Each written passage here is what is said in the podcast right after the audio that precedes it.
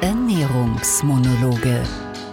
Der Gesundfühl-Podcast von Nahrungsmittel-intoleranz.com mit dem Ernährungsbiologen Magister Dr. Michael Zechmann-Kreis.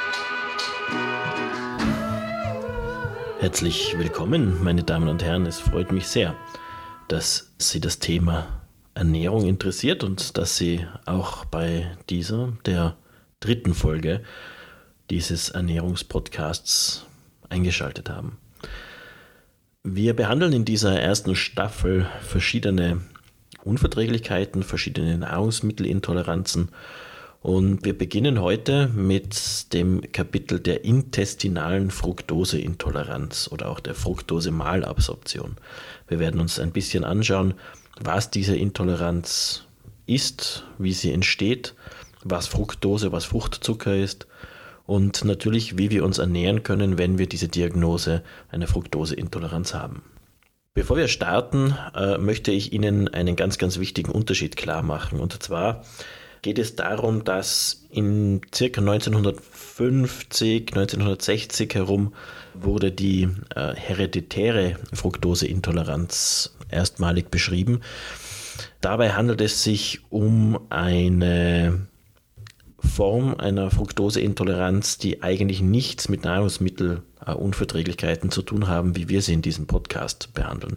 Die hereditäre Fructoseintoleranz ist eine unglaublich seltene äh, Erkrankung. In Österreich äh, haben wir etwa 400 aktive Fälle, also wirklich sehr, sehr wenig. Und das ist eine angeborene Stoffwechselerkrankung autosomal rezessiv vererbt. Da möchte ich gar nicht ins Detail gehen. Aber im Endeffekt ist es so, dass äh, diese hereditäre Fructoseintoleranz manifest wird, wie man so schön sagt, ab dem Säuglingsalter, das heißt oder nach dem Säuglingsalter.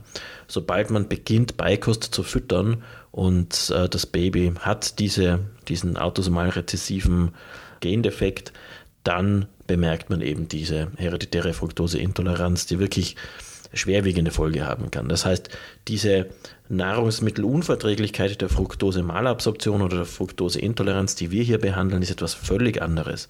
Wann immer ich hier von einer Fructoseintoleranz spreche, meine ich die intestinale Form, eben nicht die hereditäre, also die erbliche Form. Das sei vorweggeschickt, weil es hier immer wieder Verwechslungen gibt. Und ähm, das ganz wichtig ist, dass Menschen, die diese hereditäre Form haben, natürlich nicht mit den Ernährungsempfehlungen leben können, die für die intestinale Form gelten. Diese intestinale Form ist etwas später entdeckt worden, und zwar 1978. Das merke ich mir deshalb immer so gut, weil es auch mein Geburtsjahr ist. Und diese intestinale Fructoseintoleranz, ich glaube, es waren zwei Schweden, die das erstmalig beschrieben haben, haben eben gemerkt, dass Menschen mit gewissen Verdauungsproblemen, äh, wenn sie auf eine fruktosefreie Diät gesetzt werden, plötzlich keine Beschwerden mehr haben. Wie gesagt, das war 1978. Es hat dann noch relativ lange gedauert. Ähm, erst seit ungefähr 10, 15 Jahren gibt es eine verstärkte Aufmerksamkeit in der Region Deutschland, Österreich, Schweiz, äh, was diese Unverträglichkeit betrifft. Und sie wird ähm, auch immer häufiger diagnostiziert, immer häufiger erkannt, auch schon von den Hausärzten. Wir haben bei der Laktoseintoleranz gehört, dass die Laktoseintoleranz abhängig ist von der Ethnie. Also es gibt ein Nord-Süd-Gefälle, es ist äh, abhängig, woher man sozusagen genetisch stammt, ob man also eine gewisse Prädisposition hat für eine Laktoseintoleranz. Das ist bei der Fructoseintoleranz nicht der Fall. Die intestinale Form der Fructoseintoleranz ist vollkommen unabhängig von der Ethnie, das wissen wir. Das heißt, es gibt kein Nord-Süd-Gefälle. Was es aber interessanterweise schon gibt, Frauen sind öfter betroffen als Männer. Wobei wir dazu sagen müssen, oder die Dunkelziffer ist, ist sehr hoch, vor allem auch, weil Männer vermutlich seltener über ihre Verdauung sprechen wollen. Ihnen ist es eher peinlich, über ihre Verdauung zu sprechen, so zumindest mein Eindruck. Äh, das soll jetzt nicht sexistisch äh, klingen, aber äh, Männer haben da eher ein Problem damit, über ihre Verdauung ganz offen zu sprechen. Aber wir wissen, von den bekannten Fällen gibt es also deutlich mehr Frauen, die betroffen sind als Männer. Und wir wissen, es gibt eine unglaublich hohe Zahl an nicht erkannten Erkrankungen. Das heißt, es gibt eine sehr hohe Dunkelziffer. Das geht so weit, dass wir verschiedene Studien finden, die von 30 bis 80 Prozent Betroffener ausgehen, wobei diese 80 Prozent halte ich für, für wirklich voll, vollkommen übertrieben. Ähm, es hängt nämlich auch ein bisschen davon ab, wie man die Fructoseunverträglichkeit definiert. Da gibt es unterschiedliche Definitionen. Das würde aber zu sehr ins Detail gehen. Wir können mehr oder weniger davon ausgehen, dass wir in etwa ein Drittel der Bevölkerung, also 25 bis 30 Prozent, so ein Drittel bis ein Viertel der Bevölkerung haben, die von einer sogenannten Fructose-Malabsorption betroffen sind und also die Hälfte davon dann von einer intestinalen Fructoseintoleranz. So, das ist schon einmal das Erste, was ein bisschen komisch klingt. Das liegt einfach daran, dass äh, hier zwei Begriffe verwendet werden, die man ein bisschen aufdröseln muss. Von einer Malabsorption, also einer schlechten Aufnahme, spricht man medizinisch dann, wenn ein gewisser Stoff über die Nahrung aufgenommen wird in den Körper, also beziehungsweise eigentlich in den Verdauungstrakt. Da ist er ja noch nicht im Körper sozusagen, sondern der Verdauungstrakt gilt ja als Außenbereich. Und dieser Stoff muss dann über den Darm ins Blut aufgenommen werden. Und wenn das schlecht passiert, spricht man von einer Malabsorption. Diese Malabsorption heißt im medizinischen Sinne aber, dass ich keine Symptome habe. Ich nehme diesen Stoff einfach schlecht oder gar nicht auf und er wird einfach wieder ausgeschieden. Wenn ich aber aufgrund dieser Malabsorption Symptome bekomme, wenn also dieser Stoff, der nicht aufgenommen wird, dann Probleme verursacht, dann spricht man von einer Intoleranz, einer Unverträglichkeit. Das heißt, ungefähr ein Drittel der Bevölkerung hat eine verschlechterte Aufnahme der Fructose in unseren Breiten, aber nur die Hälfte dieser Personen leidet dann tatsächlich auch an Symptomen. Diese Personen haben dann eine sogenannte intestinale Fructoseintoleranz. Fructose müssen wir auch klären. Äh, wir hatten ja von der Laktose gehört. Die Laktose war ein sogenanntes Disaccharid, ein Zweifachzucker. Und ich habe damals erklärt, dass äh, wir keine Zweifachzucker aufnehmen können. Also unser Darm kann keine Mehrfachzucker äh, ins Blut aufnehmen. Er muss diese Mehrfachzucker immer aufspalten. Die Fructose ist schon ein Einfachzucker. Das heißt, die Fructose an sich, die freie Fructose, ist ein Einfachzucker und kann also direkt aufgenommen werden. Man nennt es ein Monosaccharid im Gegensatz zu eben einem Disaccharid. Diese freie Fructose, also diese Fructose als Einzelzucker, die kommt sehr, sehr häufig in der Natur vor. Äh, vor allem auch in unserer Nahrung. Wir haben sie natürlich in sehr hohem Ausmaß in Obst, in Gemüse. Wir haben sie in sehr, sehr hohem Ausmaß zum Beispiel in Honig oder in eingedickten Säften, in Sirupen. Die sind sehr, sehr fruktosehältig. Aber, und das ist ein bisschen das Gemeine dran, diese Fructose kommt in der Nahrung nicht nur in dieser freien Einzelzuckerform vor, sondern sie kommt auch gebunden an andere Zucker vor. Zum Beispiel wiederum ein Disaccharid. Bei der Laktose hatten wir ja diese zwei Zucker, Galaktose, den Schleimzucker und die Glucose, die gemeinsam als Einzelzucker zusammengebunden dieses Disaccharid-Laktose bilden. Bei der Fructose gibt es äh, verschiedene Zuckerarten, aber das Wichtigste ist, wenn sie gebunden ist an einen anderen Zucker, zum Beispiel eben an die Glucose, dann sprechen wir vom Haushaltszucker, von, dem, was wir normalerweise unter Zucker verstehen. Die sogenannte Saccharose besteht also aus einem äh, Molekül Glucose und einem Molekül Fructose. So, damit man sich das besser vorstellen kann. Wenn wir einen uns vorstellen, wir haben zwei Stück Würfelzucker vor uns liegen. Würfelzucker besteht aus Saccharose. Das ist ganz normale Saccharose. So, jetzt färben wir einen dieser Zuckerwürfel blau ein und den anderen orange. Wir haben also einen blauen und einen orangen Zuckerwürfel vor uns liegen. Dann heißt das, dass diese zwei Würfel Saccharose bestehen aus einem Würfel Glucose, das wäre der blaue Würfel, und einem Würfel Fructose, das wäre der orange. Dann kann man sich ein bisschen vorstellen, wie viel Fructose tatsächlich in Saccharose äh, vorhanden ist. Sie haben also zwei Würfelzucker vor sich liegen. Ein ganzer Würfelzucker davon ist reine Fructose. Das ist relativ viel. Das heißt, in dieser gebundenen Form der Saccharose nehmen wir relativ viel Fructose über den Tag verteilt auf. Und wie viel das ist, ist teilweise eigentlich unglaublich, fast unvorstellbar. Ähm, wenn wir uns den Zuckerkonsum ansehen in der westlichen Welt, so in den letzten 50 Jahren, dann hat sich der nahezu verdoppelt. Wir wissen, dass in den 1970er Jahren noch knappe 50 Kilogramm Zucker pro Jahr gegessen wurden in den USA oder verzehrt wurden. Ähm, das stieg dann stetig, rund um die 2000er Jahre waren es schon 60 äh, Kilogramm äh, und das stieg stetig weiter bis heute und wir haben heute einen Zuckerkonsum von über 300 Gramm Zucker pro Tag. Diese 300 Gramm Zucker pro Tag beinhalten alle freien Zucker. Dazu gehört also äh, alle Einfach- und Zweifachzucker, die wir in der Nahrung finden. Eben Saccharose, Fructose, freie Fructose, Glucose, also Traubenzucker, äh, Laktose und so weiter. Das Interessante ist, dass wir, wir sprechen eben von 300, teilweise mehr als 300 Gramm pro Tag, die wir zu uns nehmen. Die von der WHO empfohlene Dosis liegt bei 50 Gramm. Eigentlich will die WHO aber 25 Gramm. Das ist auch eine längere Geschichte, das ging nicht äh, so ganz durch, aber von der Gesund vom gesundheitlichen Aspekt her wären 25 Gramm pro Tag eigentlich die sinnvolle Variante, die gesündeste. Das heißt, die mehr als zehnfache Menge der empfohlenen Tagesdosis nehmen wir als durchschnittliche Mitteleuropäer, durchschnittliche Amerikaner zu uns. Das sind gigantische Zuckermengen und das ist natürlich zu viel.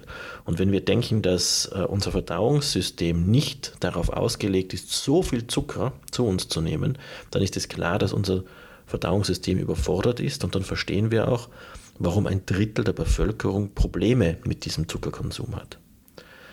Das heißt, wir sprechen hier nicht von einer Erkrankung wie bei der Laktose, oder die Laktoseintoleranz ist ja keine Erkrankung, wie wir gelernt haben, aber wir sprechen hier eben nicht von einer äh, grundsätzlich genetischen Disposition oder einer genetischen Problematik, sondern wir sprechen hier von einer klassischen Zivilisationsproblematik. Wir haben zu viel Zucker in der Ernährung und dieser zu viel an Zucker macht Probleme. Eigentlich vollkommen logisch. Schauen wir uns einmal an, wo wir solche Zucker finden. Ein Apfel. Ein Apfel als Naturprodukt. Sagen wir, ein Apfel hat 100 Gramm, dann besitzt so ein Apfel in etwa 3 Gramm Zucker. Das ist okay viel, wenn wir denken, die zehnfache, wir könnten also 10 Äpfel am Tag essen, das würde dementsprechend, was die äh, WHO empfiehlt. Ist natürlich viel zu viel. Dahingegen eine Tiefkühlpizza, die man häufig einmal isst, hat schon 4 bis 5 Würfel Zucker. Und wenn wir nochmal an dieses Beispiel von vorher mit, der, mit den gefärbten Zuckerwürfeln denken, äh, bei vier Zuckerwürfeln heißt das zwei Würfel Zucker reine Fructose, die in einer Tiefkühlpizza zu finden sind. Wenn es Saccharose wäre. In einer Tiefkühlpizza sind natürlich hauptsächlich andere Zucker zu finden. Das ist sozusagen nur ein Gedankenexperiment. Fruchtjoghurt, ein wunderbares Beispiel. Ein Fruchtjoghurt, das wir ganz normal im Kühlregal kaufen können, das sehr gesund ausschaut, weil da irgendwelche Heidelbeeren oder äh, wunderschönes äh, anderes äh, Obst äh, abgebildet ist, hat auf 100 Gramm auch 4 bis 5 Zuckerwürfel. Das ist wahnsinnig viel. Und es ist tatsächlich eher unge also normale Saccharose da drinnen, ähm, denn in diesen, in diesen Joghurts findet sich sehr, sehr wenig reale Frucht. Äh, das heißt, Sie finden da ein kleines Stück Erdbeer in so einem Erdbeerjoghurt, dann wahrscheinlich noch irgendeinen rote Betesaft oder sowas, der eine schöne rote Farbe geben soll, damit es so aussieht, als wäre es ein Erdbeerjoghurt und ganz viel Zucker, eben äh, bis zu vier oder fünf Stück Würfelzucker in 100 Gramm. Also wirklich relativ viel. Wir haben also sehr, sehr viel versteckte Zucker in unserer Nahrung und kommen deshalb über den Tag verteilt auf so hohe Mengen von eben 300 Gramm Zucker pro Tag statt 25 Gramm oder eben den empfohlenen 50 Gramm. Ja, und da kann man ein, ein bisschen Verschwörungstheoretiker werden. Äh, ich möchte das nicht zu sehr in die Länge ziehen, aber es, es gibt ähm, da immer wieder dieses schöne Beispiel, dass die Zuckerindustrie sendet regelmäßig jedes Jahr äh, Presseaussendungen aus, äh, wo eben erklärt wird, dass der Zuckerkonsum sinkt. Und das ist tatsächlich so, der Zuckerkonsum sinkt. Aber da muss man eben auf diese Definition des Wortes Zucker aufpassen. Was sinkt, ist der Konsum von reiner Saccharose. Grundsätzlich der Gesamtzuckerkonsum steigt, wie ich gesagt habe, massiv an, aber der Konsum von Saccharose sinkt. Dafür steigt der Konsum von reiner, also freier Fructose, von Zuckern in anderen Formen, wie es die Industrie anders benennen darf, eben Agavensirup, Reissirup, Das sind alles Worte mehr oder weniger für Zuckerarten, die eingeführt wurden, um so ein bisschen zu verheimlichen, dass der Zuckerkonsum eigentlich steigt, beziehungsweise dass Zucker in der Zutatenliste ist. Warum? Die, die Bevölkerung, die äh, Konsumenten sind sensibilisiert und schauen mittlerweile am Etikett nach. Sie schauen in den Inhaltsstoffen nach, an welcher Stelle der Inhaltsliste befindet sich das Wort Zucker. Wenn es an erster Stelle ist, heißt das, da ist sehr, sehr viel Zucker drinnen, dann kauft man es eher nicht. Wenn aber an erster Stelle irgendetwas anders steht, zum Beispiel Mehl oder sowas, und erst an späterer Stelle Zucker, denkt man sich, ach, da ist weniger Zucker drinnen, also ist es gesünder.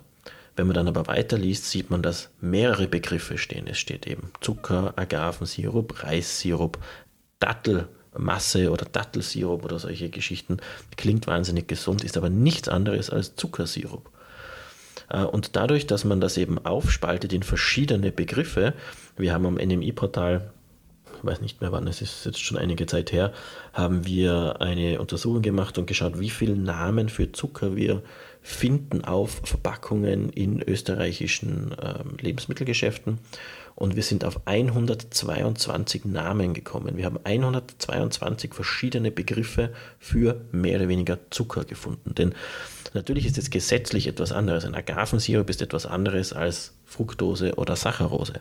Aber dem Darm ist das vollkommen egal.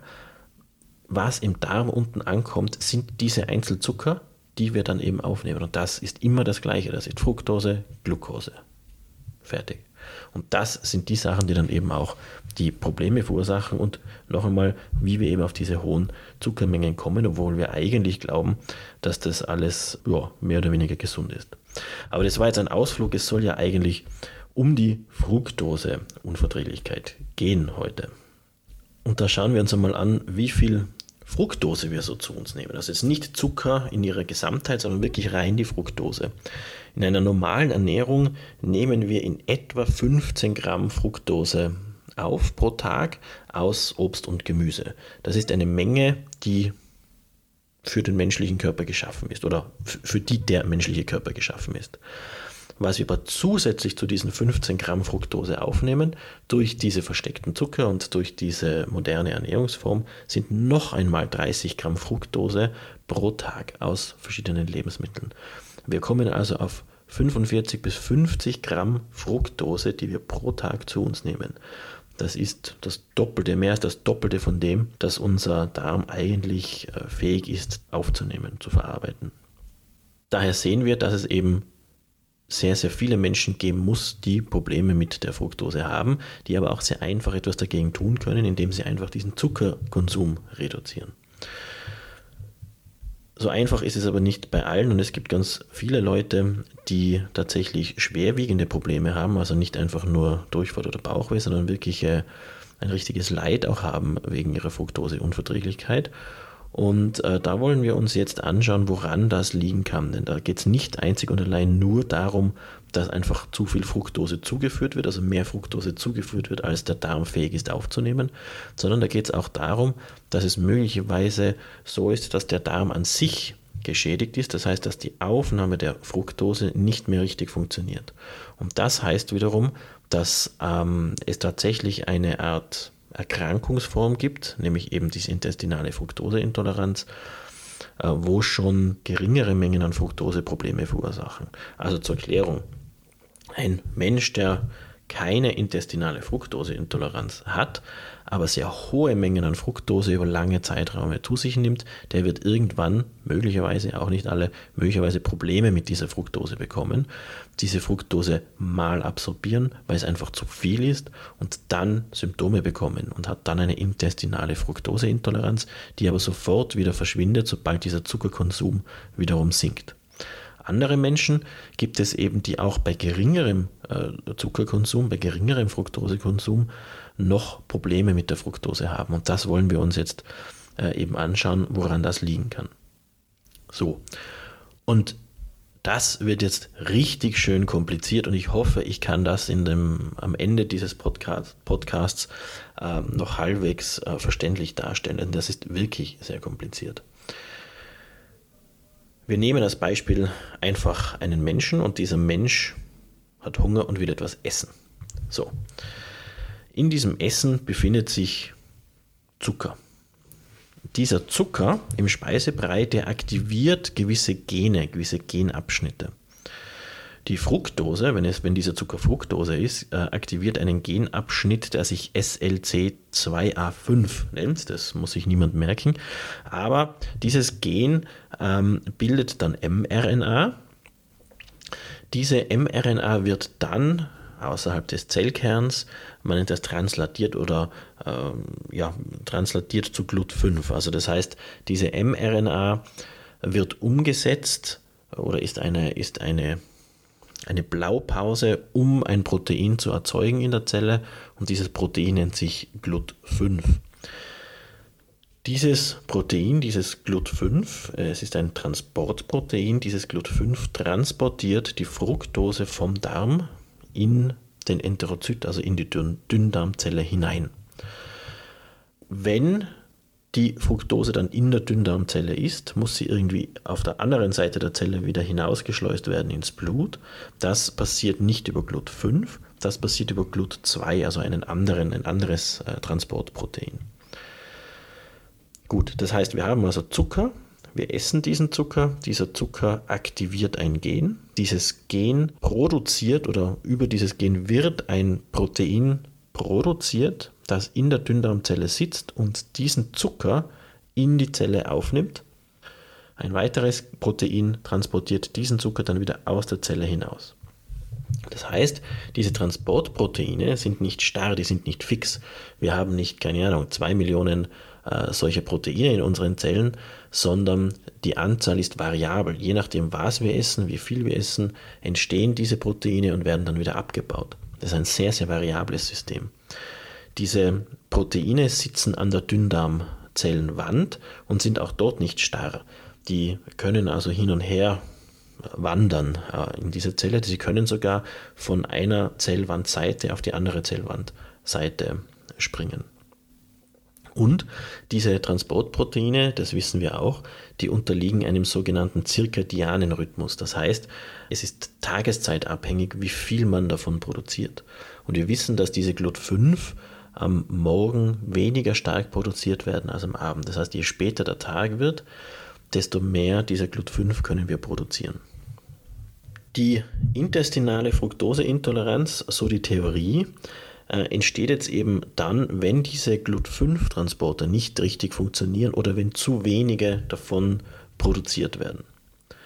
Das heißt, wenn es zu wenige dieser Transporter gibt, wenn zum Beispiel die Signalübertragung äh, nicht richtig funktioniert und deshalb zu wenig dieser mRNA produziert wird, dann werden natürlich auch zu wenige Transporter gebildet. Das heißt, der Körper merkt, es kommt Fructose, bildet aber zu wenig Transportproteine, kann dann dieses, äh, diesen Zucker nicht in die Zelle aufnehmen und transportiert den Zucker weiter über den Dünndarm in den Dickdarm. Und dann passiert dort genau das gleiche wie bei der Laktoseintoleranz. Dort sitzen Bakterien, die verstoffwechseln diese Fructose, erzeugen Gase, kurzkettige Fettsäuren und das macht dann die Probleme.